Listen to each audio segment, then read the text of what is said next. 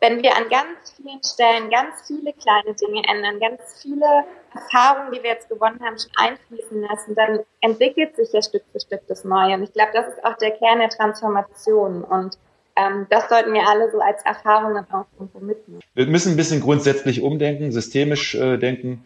Ähm, aber dafür denke ich, äh, da ist jetzt ein Bewusstsein angestoßen worden zumindest. Und dann können wir doch Schritt für Schritt gucken, jetzt hoffe ich mal. Ich glaube, es war eine Woche, in der extrem viel entstanden ist, extrem viele Ideen. Die Frage, wie es jetzt umgesetzt wird, ist dann nochmal was anderes. Aber ähm, insgesamt war es einfach eine total tolle Woche, tolle Leute. Und es hat wirklich einfach echt viel Spaß gemacht. Diese Beiträge stammen von drei TeilnehmerInnen des großen Hackathons Wir für Schule, der am Freitag endete. Eine Patin, ein teilnehmender Lehrer sowie eine Schülerin erzählen von ihren Erfahrungen und Projekten. Und damit herzlich willkommen bei der Marktplatzplauderei, dem Podcast von lehrermarktplatz.de. Ich bin Judith, selbst ehemalige Lehrerin und betreue bei lehrermarktplatz.de viele, viele Lehrerinnen und Lehrer, die ihre Materialien mit ihren Kolleginnen und Kollegen teilen, sich vernetzen und sich gegenseitig beraten. Im Podcast Marktplatzplauderei spreche ich mit genau diesen Lehrerinnen und Lehrern über ihren Berufsalltag, über das, was so schön am Lehrerjob ist, aber auch über die Herausforderungen und zum Teil knallharte Realität, über Tipps, Tools und Best Practices. Ich will etwas über sie erfahren. Ihr sollt sogar bestenfalls etwas für euch mitnehmen, euch mit meiner Marktplatzbesucherin oder Besucher vernetzen, denn Netzwerk ist oftmals schon die halbe Miete. Eileen, Frido und Lyka haben am Hackathon teilgenommen, weil sie selbst ihre Erfahrungen und Ideen für die Schule der Zukunft einbringen und diese auch mit Hilfe eines Netzwerks und Innovationskraft weiterentwickeln wollten. Sie berichten vom anfänglichen Findungsprozess im Slack-Dschungel und darüber, mit wie viel Spirit und Energie in den Gruppen gearbeitet wurde. Vor allem das Vernetzen mit Leuten aus komplett anderen Bereichen und generationsübergreifend finden alle großartig. Das wird ihrer Meinung nach auch nach dem Hackathon dafür sorgen, dass weiter an den Projekten gearbeitet wird und sie vor allem in die Umsetzung kommen. Aber lasst euch mal selbst von ihrer Begeisterung anstecken.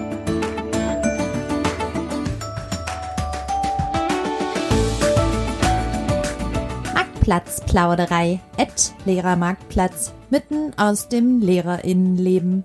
Homeschooling Special Herzlich willkommen bei der Marktplatzplauderei von Lehrermarktplatz. Es ist Freitag, der 12. Juni. Eine aufregende Woche liegt hinter uns allen. Der große Hackathon Wir für Schule geht heute am späten Nachmittag zu Ende. Wir wollen in dieser Episode der Marktplatzplauderei einen Blick zurück auf die Woche werfen. Und dazu habe ich eine Patin eines Themenfeldes sowie einen Lehrer mitsamt seiner Schülerin eingeladen, die sich sehr aktiv am Hackathon beteiligt haben. Herzlich willkommen, liebe Eileen. Berlin, liebe Lücker und lieber Frido. Hallo.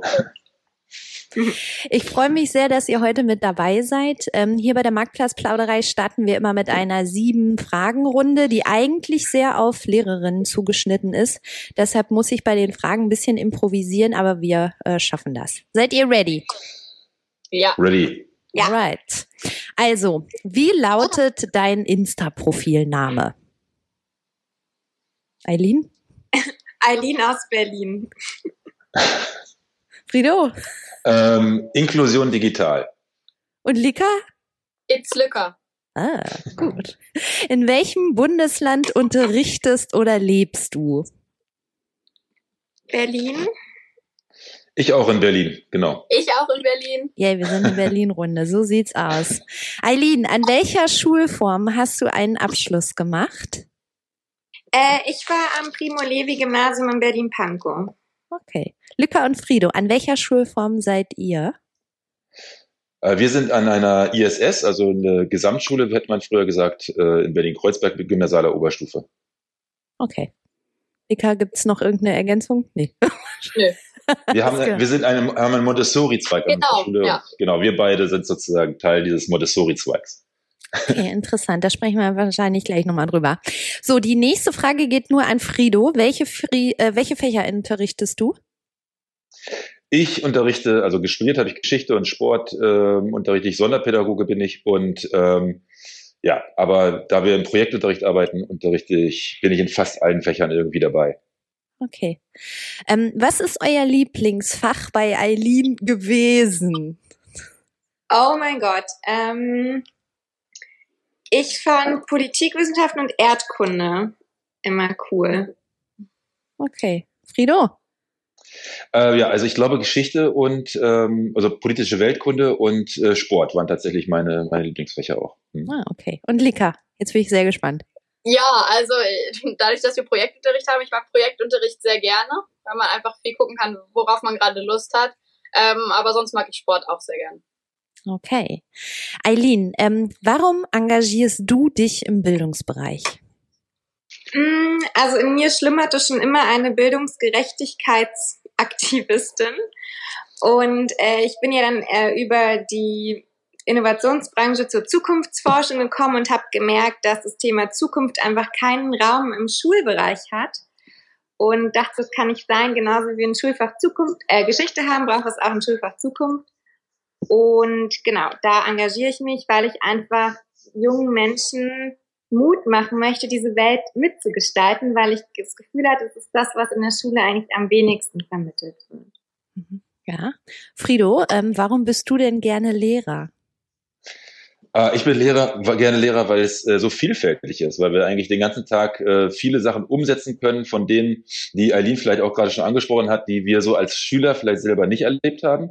Ähm, wir sind, äh, wir haben ganz viel, kriegen ganz viel Vertrauen und ganz viel Verantwortung, aber können damit dann eben auch so umgehen, wie wir das Gefühl haben, äh, dass das richtig ist. Und das finde ich äh, eine wirklich tolle Chance.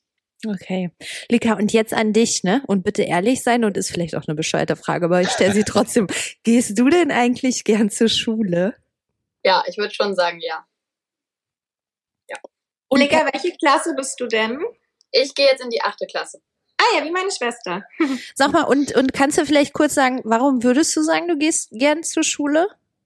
Mm, ich glaube, das hängt einfach auch damit zusammen, wie wir jetzt bei uns lernen. Ähm, dadurch, dass wir viel aussuchen können, viele Freiheiten können, wie wir lernen, viele Freiheiten haben, wie wir lernen, ähm, dass wir dadurch im Projektunterricht äh, sehr frei aussuchen können, was uns interessiert. Ähm, und dadurch hat man einfach irgendwie eine hohe Motivation, wenn man jetzt an was arbeitet, was einen total interessiert, da dann auch die Sachen zu lernen, die man dafür braucht, als wenn jetzt irgendwer vorne stehen würde und sagen, so, heute lernen wir das. Ich glaube, dann wäre meine Motivation wesentlich geringer. Super, da hast du ja für dich die passende Schule gefunden. Perfekt, das hört sich gut an. So, die nächste Frage geht wieder auch alle an euch zusammen. Ähm, warum habt ihr euch denn entschieden, beim Hackathon teilzunehmen? Eileen, vielleicht fängst du mal an. Mm, also ich beschäftige mich jetzt schon seit drei Jahren mit dem Thema Bildungsinnovation an Schulen und wie die Schule es schaffen kann, irgendwie sich zu verändern und was es für Werkzeuge braucht, für Ideen, für Netzwerke, für Institutionen. Und habe ja mit meiner eigenen gemeinnützigen Bildungsinitiative gute Erfahrungen sammeln können und auch schlechte. Und fand es total wertvoll, das jetzt einfach weiterzugeben und ähm, im Sinne von, ich sag mal, Open Innovation auch Erfahrungen einfach gemeinsam ähm, zu machen und weiterzuentwickeln. Und ja, das Themenfeld Zukunftskompetenz fand ich dann passendes. Hm? Genau, Zukunftskompetenz ist dein Themenfeld bei, beim Hackathon, genau. Frido, wie kamst du auf die Idee, dich zu beteiligen? Also ähm, wir haben an unserer Schule ganz viel äh, Erfahrung jetzt gemacht mit, äh, mit, mit, der, mit dem selbstorganisierten Lernen und mit der Freiarbeit und äh, haben dann gemerkt, okay, als in, in Corona in die Schulschließungen ging, da hat es irgendwie ganz gut geklappt ähm, mit den Tools, die wir uns da äh, so angeeignet oder besorgt haben. Ähm, aber ich habe gesehen, da ist ganz viel Potenzial noch. Wir müssen ganz viel noch äh, machen. Und jetzt ist so ein bisschen die Zeit, wo äh, ja, wo es vorangehen kann, wo ganz viele Leute das wahrnehmen, diesen Bedarf. Und ähm, das fand ich einen total spannenden Aufruf. Ähm, und äh, ja, da habe ich gedacht, äh, würde ich mich gern beteiligen. Außerdem haben wir so ein paar interne Probleme gehabt.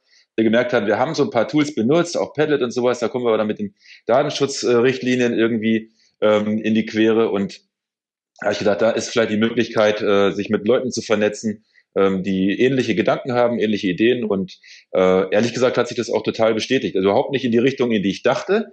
Äh, aber dadurch, dass dann so viele Ideen aufeinander kamen, äh, war das äh, ja genauso wie ich, wie ich dachte. Das ist einfach ganz, ganz viel Innovations Kraft da plötzlich kam. Mal sehen, ob es aufrechterhalten wird. Ja, das hoffen wir doch alle. Da sprechen wir aber gleich noch drüber, wie wir das vielleicht auch gemeinsam schaffen können.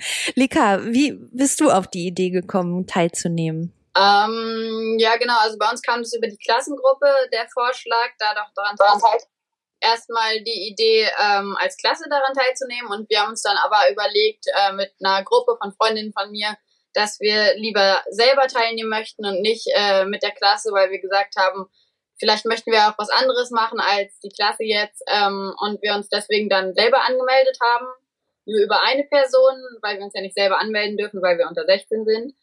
Ähm, genau, das hat am Anfang dann tatsächlich auch nicht so gut funktioniert, dass nur eine Person angemeldet war, aber dann über das SOS Hilfe Center hat das super funktioniert, dass wir dann noch weitere Zugänge bekommen haben. Und genau, so sind wir dann nach und nach alle zu Slack gekommen und arbeiten jetzt auch tatsächlich an einem anderen Thema als der Rest unserer Klasse. Ah ja, super spannend, interessant. Da bleiben wir doch mal gleich direkt. Ähm, wie hast du denn überhaupt vom Hackathon erfahren? Also über die Schule hast du gesagt, Lüga, ne? Genau, ja, wir haben eine Telegram-Klassengruppe und da kam halt der Vorschlag von unseren Lehrern, ähm, doch am Hackathon teilzunehmen. Okay, und habt ihr euch dann irgendwie vorbereitet oder äh, und hattet ihr vielleicht schon vorher eine Idee oder habt dann gesagt, ah nee, super, dann tun wir uns jetzt mal zusammen und überlegen? Mm, ich glaube einfach dadurch, dass wir äh, anders lernen als viele Schulen, ist es einfach, dass wir generell das kennen, immer wieder unser System, sage ich jetzt mal, zu erklären. Wie lernen wir? Wenn ich irgendwo sage, ich bin in der Montessori-Klasse, in der achten Klasse, wie in der achten Klasse gibt es das auch noch? Wie lernt ihr denn? So, und dann fängt man erstmal an, das alles runterzurattern und das alles zu erklären. Und dann irgendwie, nee, das kann aber ja nicht sein und das verstehe ich nicht. Und so geht es immer weiter. Und ich glaube, das sind wir gewöhnt. Und da, ähm, genau, dadurch waren wir so ein bisschen darauf eingestellt, dass das weiter passiert, dass wir das immer wieder erklären müssen. Das ist auch tatsächlich dann so gewesen. Immer wieder die Frage, wie funktioniert das und wie funktioniert das. Ähm, wir haben dann in unserer Gruppe beim Hackathon aber tatsächlich so ein bisschen so eine Expertenrolle fast schon eingenommen, weil wir einfach schon ganz viel, weil wir ja in Themenfeld 1 Verzahnung von Präsenzunterricht und Homeschooling sind und es uns auch ganz viel darum ging, kann man das mit projektorientierten Lernen und selbstbestimmten Lernen erreichen. Ähm, genau, und da waren wir dann dadurch, dass wir schon lange jetzt so lernen, einfach auch schon fast Experten in unserer Gruppe. Ja, das ist auch super, dass ihr da so eine Expertenrolle einfach habt, ne? Also, weil wer weiß es fast besser als ihr? Ja, vielleicht die Lehrer noch, Frido, aber auch nicht besser, ne? Also, wie, wie bist du denn auf den, auf den Hackathon aufmerksam geworden? Also ich bin äh, über Instagram darauf aufmerksam ge äh, geworden äh, und äh, genau, es wurde ja ganz viel ge gepostet, auch von dir natürlich ähm, und äh, da habe ich das äh, dann gesehen und fand das gleich eine super Idee ähm, genau. Und äh, weil ich ja wusste, dass meine Schülerinnen zum Beispiel, wie, wie Lücker zum Beispiel, die gibt ja ganz viele, die da wirklich super selbstständig dabei sind, haben wir das so ein bisschen vorbereitet. Wir haben so ein paar, äh, wir haben mal Daily Challenges gemacht in der, in der Corona-Zeit.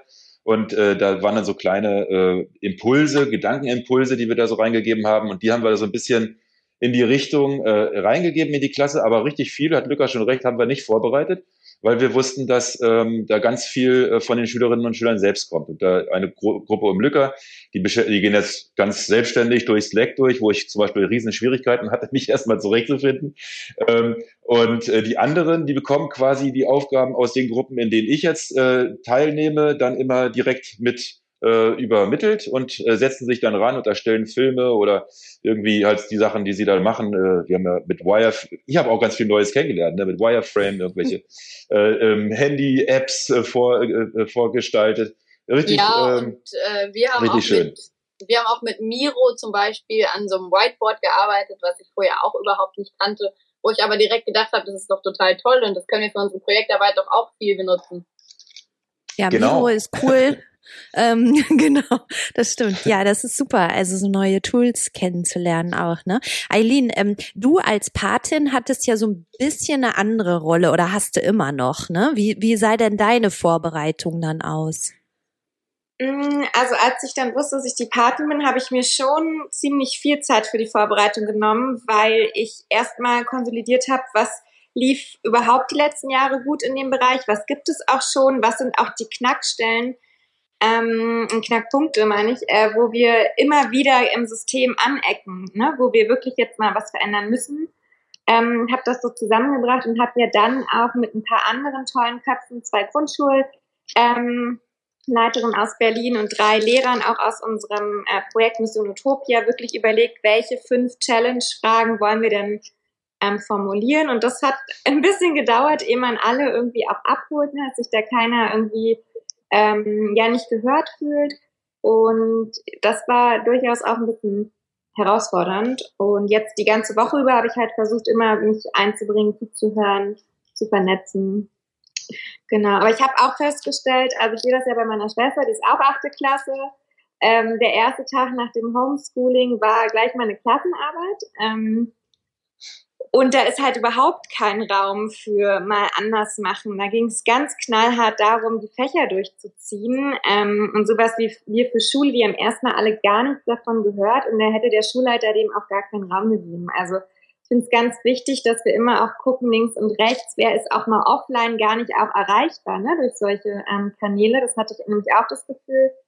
Ähm, wie kann man da noch mehr Begeisterung irgendwie entfachen? Ähm, das hat mich so ein bisschen auch tatsächlich umgetrieben die letzten Tage. Ja, das verstehe ich. Naja, also äh, wie wir ja alle mittlerweile wissen, haben Max und Verena relativ spontan entschieden, diesen Hackathon auf die Beine zu stellen. Und ähm, klar, wenn mit mehr Vorbereitungszeit hätte man das sicherlich auch noch äh, im Vorfeld ein bisschen breiter bewerben können oder so. Ne? Aber immerhin sind äh, 6000 Teilnehmer dabei, obwohl es dann nur nur über Social Media ähm, läuft. Ne? Das war ja irgendwie ganz gut. So, und diese 6000 Leute, die mussten ja dann irgendwie am ersten Tag auch ongeboardet werden. Und ich äh, habe das eben auch schon bei Lücker und bei, bei äh, Frido gehört. Das war nicht ganz so einfach, ne? Also, äh, Frido, du nix. ja, es war nicht so einfach. Ich habe einfach, ich habe dich ja auch, glaube ich, angeschrieben. Ich habe alle, die ich irgendwie kannte, wo ich wusste, die sind so ein bisschen in der Organisation involviert, habe ich angeschrieben und gesagt, wir brauchen Zugänge, wir haben keine Zugänge gekriegt. Und dann habe ich wirklich gedacht, dass wir vielleicht vergessen werden. Und dann habe ich gedacht, äh, dass, ähm, dass, ja, dass es vielleicht einfach, ja, dass vielleicht sowieso nichts teilnimmt. Ich hatte auch noch nie an einem Hackathon teilgenommen. Ich wusste nicht, wie es tatsächlich ablaufen wird. Ähm, aber der Zugang kam dann. Und als der Zugang dann kam, da war erstmal sehr viel nachzulesen. Ich glaube, Lücker, du hattest es auch erzählt. Wir hatten, hab, ich habe erstmal einen Kopfschmerzen gehabt, weil ich den, den Slack-Chat da durchgehen musste in allen Themenfeldern und gucken musste. Aber äh, so am, am späten Nachmittag hat sich das dann noch alles gesettelt und dann gab es doch Teams und äh, die, die ich irgendwie interessant fand. Ähm, und ja, und dann war das, äh, dann war das äh, besser als als ich zuerst erwartet hätte. Es war ja auch wirklich deutschlandweit. Also unsere Gruppe bildet es jetzt gar nicht ab, aber in, äh, in, in meiner Gruppe bin ich der einzige Berliner. Oder in meinen zwei Gruppen äh, sind wir als Klasse sozusagen die einzigen Berliner und äh, die anderen kommen alle aus Bayern, die haben jetzt gerade Ferien oder Baden-Württemberg oder Schleswig-Holstein. Ähm, und das ist, das ist das Spannende, finde ich, ne? dass auch gleichzeitig über die Ländergrenzen hinweg, obwohl wir ja eigentlich den Bildungsföderalismus haben äh, trotzdem alle die gleichen Probleme oder ähnliche Probleme haben, ähnliche Lösungsansätze auch sehen. Äh, das ist schon spannend. Ne? Da denke ich, äh, merkt man auch, wie viel möglich ist. Ne? Also wenn man einfach über die Ländergrenzen hinweg äh, denkt, äh, da muss man gar nicht so aufhören, sozusagen, an der, Land, an der Landesgrenze. Das finde ich schon total spannend und toll. Und ich denke auch die Bedarfe, die die bilden sich doch irgendwie ähnlich ab. Und das ist spannend, finde ich. Ja, klar. Sag mal, seid ihr in, in eurer Gruppe denn ähm, nur in Anführungsstrichen Lehrer und Schüler? Nee, ihr mischt euch wahrscheinlich auch noch mal ein bisschen unter, oder? Äh, wie meinst du das? Naja, es gibt Ach, ja auch hm. total viel, also es gibt ja auch Eltern und so, ja, ja, ja. Äh, hm. ITler und irgendwie sowas, richtig. ne? Das ist da auch noch, das ist auch noch spannend, natürlich. Also äh, richtig, einerseits sind es, äh, sind es Lehrer aus allen Bundesländern, aber es sind auch Eltern, es sind auch andere Spezialisten die da einfach dran teilnehmen. Und ich finde auch gerade sozusagen bei Spezialisten bemerkenswert, dass es teilweise Menschen sind, die noch nicht mal Kinder haben, äh, sag ich jetzt mal, also wo man jetzt sagen würde, okay, da ist man irgendwie dran am Themenfeld, sondern die es einfach so wichtig finden. Ne? Und auch das zeigt, finde ich, ähm, die Brisanz dieses Themas, auch der, das Bewusstsein, dass das doch einfach gesellschaftspolitisch auch ein ganz wichtiges Thema ist und bleibt. Äh, und das kommt bei allen an, ne? auch diejenigen eben, die nicht direkten einen direkten Bezug dazu haben. Und äh, das merkt man auch bei dem Hackathon ganz toll. Äh, und ja, ich, es lässt hoffen, ne, dass da jetzt wirklich mal was angepackt wird. Vielleicht äh, ja in der Wahlkampfvorbereitung nicht nur leere Worte sind, sondern dass da dann wirklich auch was gemacht werden wird. Da bin ich mal gespannt drauf. Mhm. Also ich finde es ganz spannend, dass du sagst, es sind nicht nur welche mit Kindern. Ähm, das finde ich auch sehr gut, weil ich meine, am Ende des Tages müssen wir uns alle als Gesellschaft fragen, was passiert, wenn wir bestimmte Dinge in der Schule nicht umsetzen. Was heißt es für unsere Demokratie? Was heißt es für unsere Wirtschaft? Was heißt es für unser Innovationsempfinden ähm, in Deutschland? Also da haben wir eine ganz, ganz große Verantwortung. Ähm, Richard David Precht sagt immer so schön, ich fand das Zitat sehr gut in einer Gesellschaft, die nicht mehr durch Religion zusammengehalten wird, ist Bildung der wichtigste Kit. So, das heißt, ähm, die Schule klebt ja. uns gesellschaftlich zusammen sozusagen. Und deswegen finde ich es großartig, dass da auch Leute aus allen verschiedenen Bereichen ähm, jetzt dabei sind. Ja, und ja. was ich auch besonders finde, deswegen genau, Luca, da kommst du jetzt wieder ins Spiel. Also wir haben ja auch wirklich, ich glaube, über 13 Prozent der Teilnehmer sind Schüler und Schülerinnen. Und das finde ich auch ähm, besonders gut, dass, äh, dass das einfach auch möglich ist. Und ähm, ja, Lika, dass ihr euch auch da so aktiv einfach ähm, beteiligt. In, in deiner Gruppe seid ihr jetzt überwiegend Schülerinnen und Schüler?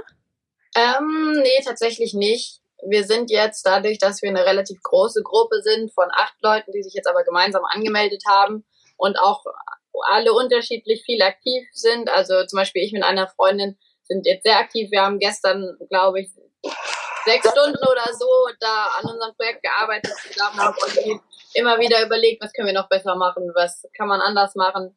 Dann gibt es welche, die sagen, okay, ich habe vielleicht gerade nicht so viel Zeit oder so. Also es ist immer ganz unterschiedlich. Und wir sind jetzt, glaube ich, dadurch, dass wir halt acht sind, ähm, Hälfte, Hälfte in unserer Gruppe.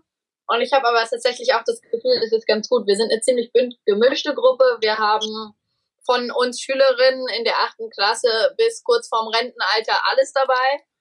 Ähm, genau, der eine ist sogar schon Großvater. Ähm, genau, wir haben aber auch Leute ohne Kinder und ich glaube, das ist aber tatsächlich, wir haben auch drei Lehrerinnen und Lehrer und ich glaube, es ist ganz gut, dass wir als Schülerinnen und Schüler da auch dabei sind. Ähm, ja, weil sonst würde das irgendwie vielleicht, also, oder beziehungsweise, dass wir auch von der Montessori-Klasse dabei sind, weil die sind ähm, die kennen viele projektorientiertes Lernen noch gar nicht und sind dann ganz schnell wieder so, nee, das geht doch gar nicht. Ähm, und da sind wir dann das lebende Beispiel dafür, dass es funktionieren kann. Ja, super. Da ist euer Input ja total wertvoll. Sag auch mal, Lika, das interessiert mich jetzt total, wie ihr vorgegangen seid, um jetzt auch euer Projekt so auf den Weg zu bringen. Ähm, ja, also das fing am Montag Nachmittag, Mittag dann so an, als sich da alle in unserem Themenfeld einmal kurz vorgestellt haben in der Community und dann so anfingen, äh, sich die ersten Teams zu bilden. Und dann fing es tatsächlich auch erstmal an mit irgendwie einer Nachricht und so. Ähm, und dann haben wir uns aber tatsächlich Montagabend noch in einer Videokonferenz getroffen. Und dann sind noch mehr Leute dazugestoßen über den Tag und auch Dienstag noch, weil manche ihre Slack-Zugänge halt auch erst später bekommen haben. Und dann haben wir erstmal so erzählt, wer wir sind, wo wir herkommen, wie wir gerade lernen bzw. arbeiten. Ähm, ja, genau. Und was halt gut geklappt hat jetzt während Corona und was äh, irgendwas ist, wo wir gesagt haben, das müsste man auf jeden Fall verbessern. Und so sind wir dann in den nächsten Tag gegangen und haben dann erstmal angefangen, äh, mit dem Miroboard ein Brainstorming zu machen und zu überlegen, was klappt wirklich schon gut, was könnten wir verbessern, äh, wie können wir weitermachen. Und Genau, und dann kamen wir so langsam zu der, also dann kamen wir langsam so über Ideen, was brauchen Schulen überhaupt, um es vielleicht auch zu verbessern und haben dann ganz schnell, also relativ schnell einfach gemerkt, auch an den Lehrerinnen und Lehrern, die bei uns in der Gruppe sind, die öfter mal dann auch gesagt haben, das geht doch gar nicht und das ist doch viel zu schwierig und so, ähm, dass Schulen vielleicht auch einfach mal irgendwie eine Anleitung brauchen, dass sie vielleicht mal irgendwie jemanden brauchen, der sie so ein bisschen an die Hand nimmt und sagt, guck mal, so kann man das machen, so funktioniert das und dann so erste Schritte anleitet, so ein bisschen. Genau. Und deswegen sind wir dann zu dem Entschluss gekommen, dass wir so einen Leitfaden schreiben wollen. Ah ja, also euer Produkt, euer Projekt ist quasi so ein Leitfaden, ähm, der letztendlich dann für die Lehrer und für die Schulen ähm, ist, wie man quasi diesen diese Verzahnung des Unterrichts ähm, hinkriegen kann, also mit Homeschooling und Präsenzunterricht oder? Genau, erstmal das und zweitens haben wir einfach gesagt, ähm, die wahrscheinlich oder die für uns beste Möglichkeit, das äh, anzuleiten oder damit anzufangen, wäre einfach, wenn man oder wenn die Schülerinnen und Schüler selbstbestimmter lernen dürfen. weil es dann einfach einfacher ist, auch von zu Hause zu lernen, wenn man, ähm, also das merken wir ja auch selber, wenn ich jetzt irgendwie selber weiß, was ich lernen will, beziehungsweise was ich lernen muss oder was ich lernen soll, was ich gemacht haben muss, wann, ähm, dann ist es einfacher, selber den Überblick zu behalten und dann auch zu sagen, okay, ich arbeite jetzt von zu Hause, als wenn ich mir jetzt vorstellen würde, dass ich sonst das gewohnt bin, dass jede Stunde ein Lehrer vor mir steht und mir dann irgendwann ein Arbeitsblatt gibt. Deswegen haben wir einfach gesagt, projektorientiertes Lernen ist äh, auch etwas, was wir gerne so ein bisschen anstoßen würden und sind dann auch ein bisschen in die Richtung mitgegangen. Ja, ja. Und es gibt ja heute auch eine Deadline, bis wann man was eingereicht haben muss. Ähm, schafft ihr das? Ich denke schon, ja. Es geht ja nicht darum, ein fertiges Projekt einzureichen, sondern die Idee und den Lösungsansatz. Und genau, ich glaube, unser Video ist auch schon fast fertig tatsächlich.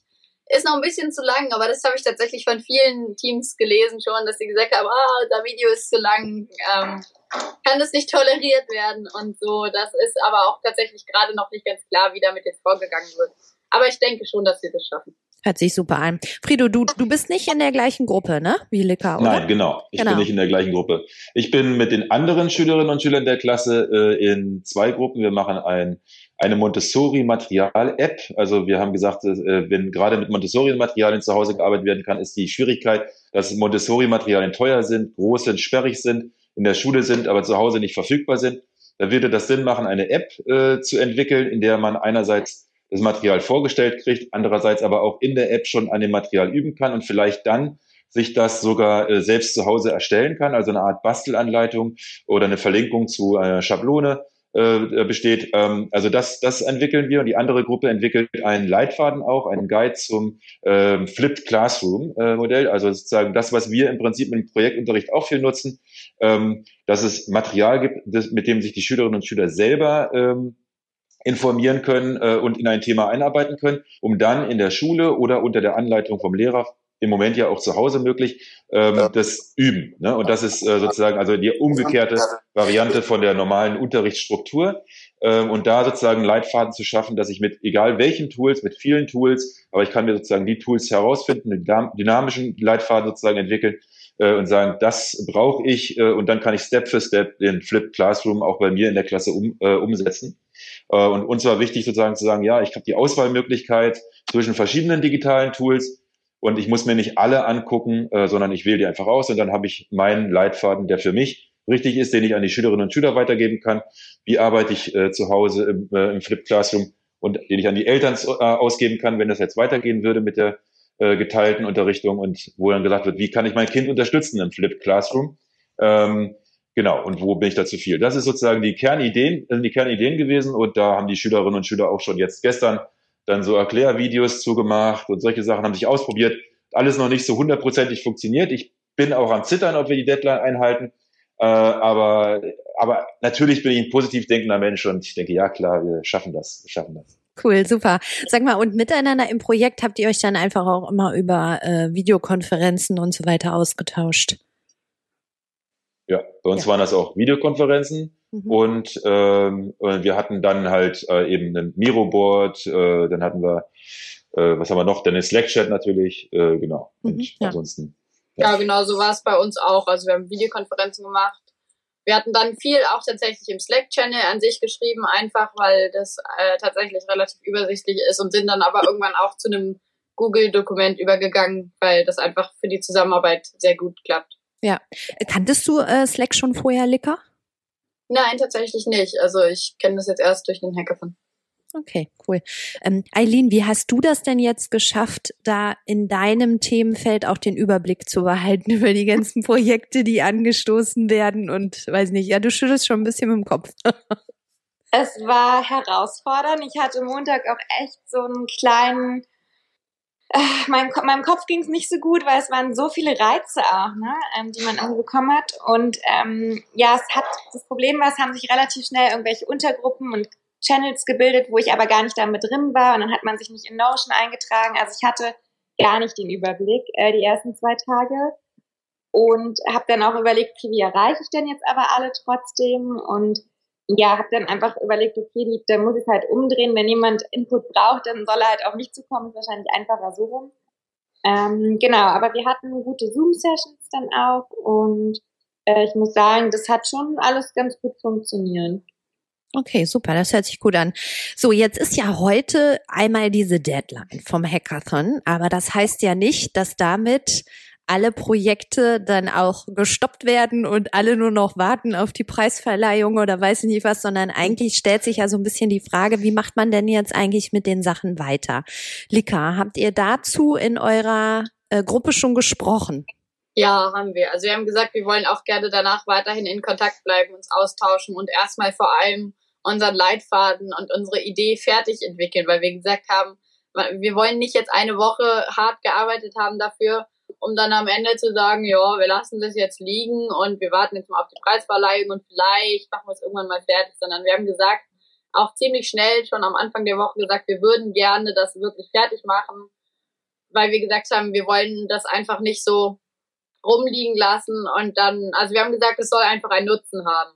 Und ähm, genau, auch wenn man jetzt, auch wenn unser Leitfaden jetzt schon tatsächlich relativ weit ist, denke ich, gibt es immer noch Möglichkeiten, wie man den noch viel erweitern kann. Wir haben alle noch Gedanken im Kopf, was wir gern da eventuell noch mit reinbringen würden. Und das ist vielleicht etwas, was man dann noch vervollständigen kann. Ja. Frido, wie ist das bei deinen Sachen? Also ich meine, das, was du jetzt entwickelst, das könnt ihr auch super bei euch an der Schule auch äh, einsetzen ne? und nutzen. Genau, das ist die Hoffnung. Also ich, äh, ähm, äh, wir haben jetzt auch schon einen Kontakt zu einem Entwickler, der schon gesagt hat, äh, die haben in der Firma die Möglichkeit, auch eigene Projekte zu verfolgen. Äh, der hat schon angeboten, dass er da dann auf jeden Fall die ersten Schritte auch entwickeln würde. Ähm, dann haben wir zwei, also wir haben drei, wir haben mehrere engagierte Menschen in der Gruppe, wo ich denke auch, die bleiben auch weiterhin engagiert. Äh, auch viele eben aus dem äh, Montessori-Bereich. Ähm, und äh, insofern äh, gehe ich davon aus, dass die App zum Beispiel weiterentwickelt wird. Ich glaube auch der Leitfaden wird soweit äh, weiterkommen. Wir sind da schon relativ äh, weit auch gewesen. Jetzt gestern, als ich geguckt habe, da konnte ich gestern nicht so viel beitragen, aber die anderen haben da fleißig weitergearbeitet. Ähm, insofern glaube ich schon, äh, dass es so ist. Und vor allem glaube ich, wir haben ja in unserem Bereich eben auch schon einige Lösungen gefunden, die wir auch noch weiterentwickeln wollen, dass da jetzt Kontakte entstanden sind, ähm, die äh, jetzt unser digitales Logbuch zum Beispiel ermöglichen, vielleicht äh, nochmal datenschutzkonform umzusetzen oder so. Das, da, da habe ich schon das Gefühl, da hat sich auch viel getan. Äh, und insofern hoffe ich sehr, dass es danach weitergeht. Ja, so ein bisschen im Gefühl ist es auf jeden Fall so, dass ich denke, warum sollte es aufhören? Ja, super. Das ist genau die richtige Einstellung dazu. Genau, das sehe ich auch. ähm, mich würde jetzt noch mal interessieren, wie ihr jetzt rückblickend den Hackathon allgemein bewertet. Und das würde ich gerne, weil wir ja hier im schulischen Kontext sind, mit äh, so einer Schulnote machen. Also meine Frage ist quasi, ähm, wie bewertet ihr den Hackathon und was würdet ihr beim nächsten Mal vielleicht anders machen? Eileen, magst du mal starten? Ähm, ja, schwierige Frage. Ähm, Gerade wenn wir uns von Bewertung und Notensystem doch eigentlich verabschieden wollen. Also was sind vielleicht Erfahrungen, statt äh, dem eine Note zu geben? Also alles in allem würde ich dem eine, eine gute zwei, glaube ich, geben, weil ich glaube, es ist ein ganz wichtiges Momentum. Es hat ganz viel Energie freigesetzt und es hat uns endlich auf die politische Agenda gesetzt. Also all das kann man schon mal auf die, die Erfolgsliste setzen. Ähm, die Orga, muss ich sagen, fand ich eigentlich für die kurze der Zeit krass gut, krass schön, krass professionell. Was mich als jemand, der in Bildungsinnovationen ähm, in dem Bereich unterwegs ist, einfach noch irritiert ist, es gab auch vorher ganz viele engagierte Menschen und Ideen und ganz viele sind verbrannt, weil die Krux ist immer am Ende des Tages und das müssen wir jetzt auch nach dem Hackathon schaffen wie kommen wir ans System? Wie schaffen wir neue Institutionen, neue Budgets? Wie geben wir den Lehrern die Zeit und den Schülern das auch umzusetzen? Und also wie kann man auf der Ebene noch viel mehr Neues schaffen? Das war jetzt im Hackathon so noch nicht das präsente Thema, weil da eben wahrscheinlich auch nicht die passenden Leute oder so drin waren, ähm, weil ich aus der Verwaltung leider nicht so viel gesehen habe. Ähm, aber das ist ja ein super Anknüpfungspunkt für all das, was kommt. Ähm, und wenn ich noch was Zweites mitgeben könnte, was ich jetzt einfach gesehen habe, auch in meinen Teams, es war, auch wenn ich es von euch höre, sind so sehr viele Ideen für, wir bauen eine App, wir machen eine Website, wir machen einen Guide, also viel auf dieser, wir, wir sammeln Wissen, machen es irgendwie cool und dann kann der Einzelne es besser nutzen. So. Mm, das ist cool, aber das, wir müssen aufpassen, dass wir am Ende des Tages nicht noch mehr Overload produzieren, wo der Einzelne dann wieder überfordert ist. Also was ich zum Beispiel auch cool finde, das finde ich so wertvoll, Lüka, dass auch Schüler wie ihr dabei seid. Ähm, was ist denn, also ein Beispiel bei uns, es gab das Thema Vielfalt und da wurde oder wird eine Website erstellt, wie man das Thema Vielfalt auch im Unterricht ähm, oder im Schulkontext besser umsetzen kann. Ähm, und es ist schön, wenn es auf einer Website irgendwo im digitalen Netz erreichbar ist, aber es ist doch auch schön, mal darüber nachzudenken, wie kann zum Beispiel der Flur, ja, wo die Schüler jeden Tag vorbeigehen und die, die Eltern und die Lehrer, wie kann der Flur als Raum genutzt werden, um das Thema Vielfalt Platz zu geben? Oder wie kann man statt einer AG und dem Schulunterricht noch eine Tea Time immer donnerstags einrichten, wo Leute aus der Umgebung kommen, außerhalb der Schule? Also welche neuen Formate im Schulalltag, in diesem 8 bis 16 Uhr, brauchen wir denn, um genau das auch noch zu platzieren? Und ähm, da finde ich auch, äh, weil jetzt einige ja vielleicht den Anspruch haben, jetzt ändert sich alles ganz schnell von heute auf morgen, das wird es nicht. Ähm, aber ich kann zum Beispiel empfehlen, es gibt die 1%-Methode. Wenn wir an ganz vielen Stellen ganz viele kleine Dinge ändern, ganz viele Erfahrungen, die wir jetzt gewonnen haben, schon einfließen lassen, dann entwickelt sich ja Stück für Stück das Neue. Und ich glaube, das ist auch der Kern der Transformation. Und ähm, das sollten wir alle so als Erfahrung dann auch mitnehmen. Super, schöne Review äh, von dir, mhm. Eileen. Danke dafür. Ähm, Frido, wie würdest du das so einschätzen? Ja, also erstmal muss ich Eileen natürlich zustimmen. Also wir, wir haben unseren Schulzweig glücklicherweise auch keine Noten mehr. Deswegen, ähm, also würde ich am liebsten natürlich ungern, also ich würde gerne eine kompetenzorientierte Bewertung. Aber nein, ich, ich werde eine Note abgeben. Ich würde auch so in dem Zweierbereich äh, tendieren. Ich denke, äh, diese Klassenfahrtseuphorie, die jetzt bei dem Hackathon so aufgekommen ist, ähm, die ist natürlich schön. Und äh, das ist auch super und es lässt hoffen, aber ich denke auch, äh, natürlich, wir haben diese innovativen Leute jetzt alle irgendwie gebündelt an einem Ort. Ähm, und das, äh, das lässt natürlich auch ähm, sozusagen dem, dem Schein so ein bisschen mehr Raum. Ne? Und vielleicht ist das dann aber doch am Ende äh, nicht, der, nicht das, was sozusagen am Ende alles anders macht. Das wird sicherlich so sein. Lang genug bin ich dabei, um das zu wissen, dass das äh, nicht von einem Tag auf den anderen geht. Ähm, aber äh, ich denke schon, äh, dass dass wir jetzt in eine Richtung, äh, dass wir, dass Corona uns viel gezeigt hat, was wir tatsächlich einfach im Schulsystem noch benötigt hätten, um diese Phase äh, gut über die Bühne zu bekommen.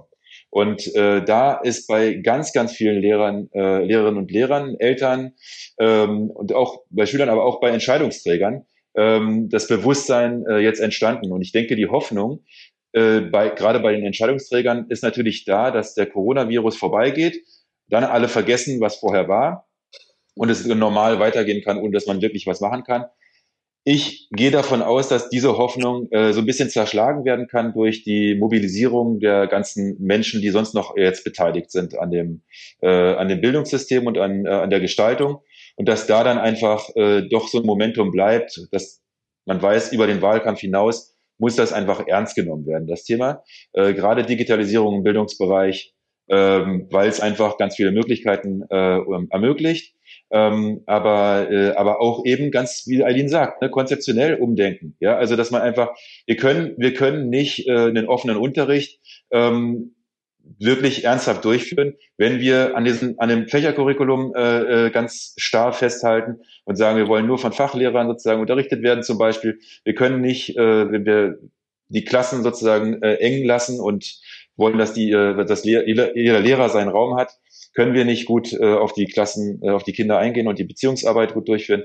Wir müssen ein bisschen grundsätzlich umdenken, systemisch denken, ähm, aber dafür denke ich, da ist jetzt ein Bewusstsein angestoßen worden zumindest. Und dann können wir doch Schritt für Schritt gucken, jetzt hoffe ich mal. Ja, guter, gutes Plädoyer und äh, vor allen Dingen auch guter Auftrag, ne? Nach dem Hackathon, wie machen wir denn jetzt eigentlich weiter? Lika, du bist dran. Äh, wie bewertest du den Hackathon und was würdest du vielleicht beim nächsten Mal anders machen? Ja, also ich würde erstmal mich den beiden anschließen. Es ist, ich fand, das war vor allem auch äh, eine ganz tolle Zeit. Man hat ganz viel Leute kennengelernt, man hat ganz viel drüber nachgedacht nochmal so, wie man lernt, ähm, aber auch, was man noch besser machen kann. Und aber auch von der Orga finde ich tatsächlich, also bei uns, wir hatten ja am Anfang nur einen Slack-Zugang und dann haben wir ähm, einfach mal da ins SOS-Center geschrieben und wir hatten, glaube ich, innerhalb von einem Tag dann sieben weitere Zugänge. Also das war, fand ich tatsächlich ziemlich bemerkenswert, dass man irgendwie immer das Gefühl hatte, da ist jemand da, der hilft, wenn man Hilfe braucht. Das ist nicht so, dass einem es ist nicht so, dass man jetzt sagt, so, jetzt hast du hier ein Seminar und jetzt hast du da ein Seminar und jetzt musst du da, da, da, sondern es ist, guck mal, hier kannst du und da sind wir da, wenn du Hilfe brauchst. Und das äh, finde ich, das fand ich total gut und das ist ja auch so, wie wir sonst auch lernen und das äh, fand ich tatsächlich wirklich schön. Ich glaube, es war eine Woche, in der extrem viel entstanden ist, extrem viele Ideen. Die Frage, wie es jetzt umgesetzt wird, ist dann nochmal was anderes, aber ähm, insgesamt war es einfach eine total tolle Woche, tolle Leute und es hat wirklich einfach echt viel Spaß gemacht. Super, das äh, hören wir gerne. Das finde ich toll. Ich habe noch eine letzte Frage an euch und zwar, was ihr für euch selbst ähm, das Wichtigste ist, was ihr so aus dem Hackathon jetzt mitnehmt und gelernt habt. Also gibt es so, so eine Sache, die euch persönlich durch den Hackathon bewusst wurde oder was ihr sagt, das war das Wichtigste, was ich für mich persönlich eigentlich gelernt habe. Eileen.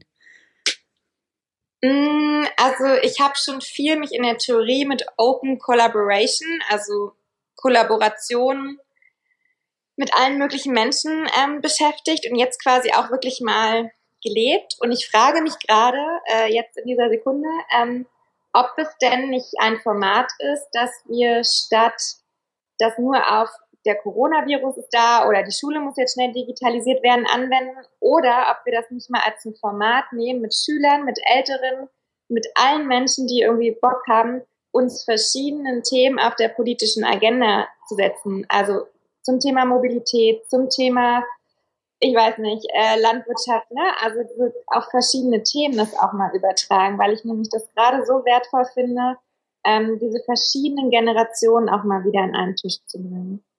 Mhm. Ja. Frido, du nickst so zustimmt.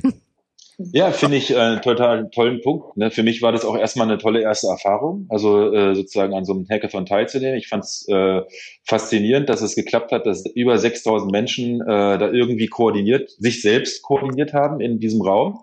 Ähm, natürlich eben mit viel Unterstützung auch, aber im Endeffekt muss man ja sagen, jeder hat sich selbst einem Team zugeordnet, äh, jeder ist selbst in irgendwelche Gruppen aufgenommen worden und hat nachgefragt, ähm, das war spannend, dass das äh, so möglich ist. Und wie Luca schon sagte, das ist sozusagen ja ähnlich, wie wir es bei uns in der Schule auch umsetzen.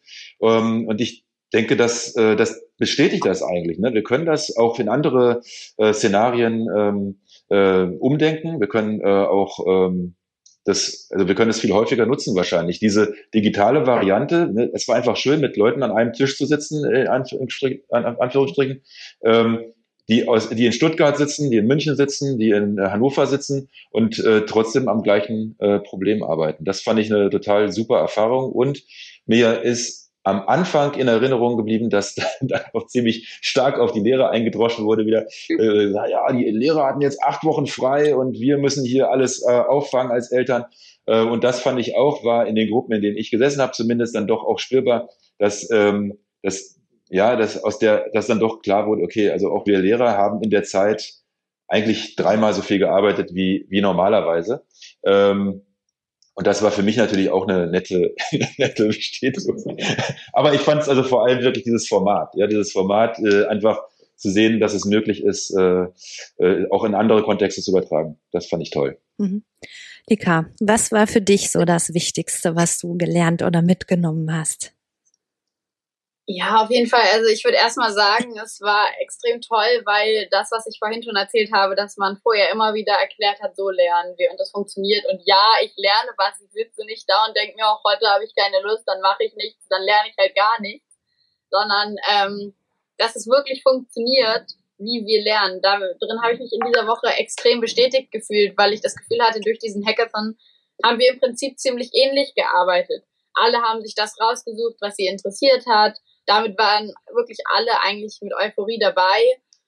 Und ähm, ja, also ich meine, wir sehen ja jetzt auch, dass das auch im, in größeren als im Klassenverband funktioniert mit 6000 Leuten. Und dann ist doch eigentlich die Frage, ich meine, ich kann mir das für so viele Bereiche vorstellen. Und dann ist doch eigentlich, ist eine super Möglichkeit, in der Schule das anzufangen und zu sagen, wir fangen in der Schule damit an, so zu lernen. Ähm, und dann kann man das weiterführen, das ganze Leben lang. Und das war etwas, wo ich einfach dachte, ja, das stimmt. Und ja, es ist ganz wichtig. Super. Okay, hey, vielen lieben Dank, dass ihr drei euch heute für die Marktplatzplauderei die Zeit genommen habt. Das war super spannend, eure Perspektiven zu hören. Ja, jetzt warten wir doch mal ab, welche Projekte ähm, ausgezeichnet werden. Aber ehrlich gesagt finde ich, dass schon man so viel aus dieser ganzen Zeit äh, mitnimmt, dass die gesamte Woche doch schon ein wahnsinniger Erfolg für jeden ist, der einfach teilgenommen hat. Und ähm, ja, gleich um 16 Uhr ist der Abschluss. Doro Bär wird auch zu Gast sein. Das schauen wir uns natürlich hoffentlich auch alle an. Ne? Und dann bin ich auch sehr gespannt, wie es danach ähm, weitergeht. Nächstes Jahr vielleicht wieder so ein Hackathon. Hm? Ich schau mal in eure Gesichter. Ja, Daumen, Daumen hoch, sehr gerne. Wir werden sehen, wie wir weitermachen. Euch an dieser Stelle noch einmal Danke und ähm, Tschüss. Danke, Judith. Ciao. Danke. Liebe Hörerinnen und Hörer, ähm, nächste Woche geht es hier wie gewohnt weiter mit der Marktplatzplauderei und noch ein kleiner Hinweis. Die Marktplatzplauderei hat jetzt sogar eine eigene Landingpage www.lehrermarktplatz.de slash Marktplatzplauderei-Podcast. Da könnt ihr immer die aktuellste Folge direkt anhören. Also ihr müsst gar nicht erst zu irgendeinem Streaming-Anbieter wechseln. Und es gibt dort auch kurze Blogposts zu den Folgen sowie eine Liste mit allen Lehrermarktplatz-Autorinnen, die in der Marktplatz Plauderei schon zu Gast waren. Also, super Sache, schaut da auf jeden Fall mal vorbei. So, und ich denke, das war jetzt genug Input für heute. Ich sag euch allen Tschüss, macht's gut, bis zum nächsten Mal.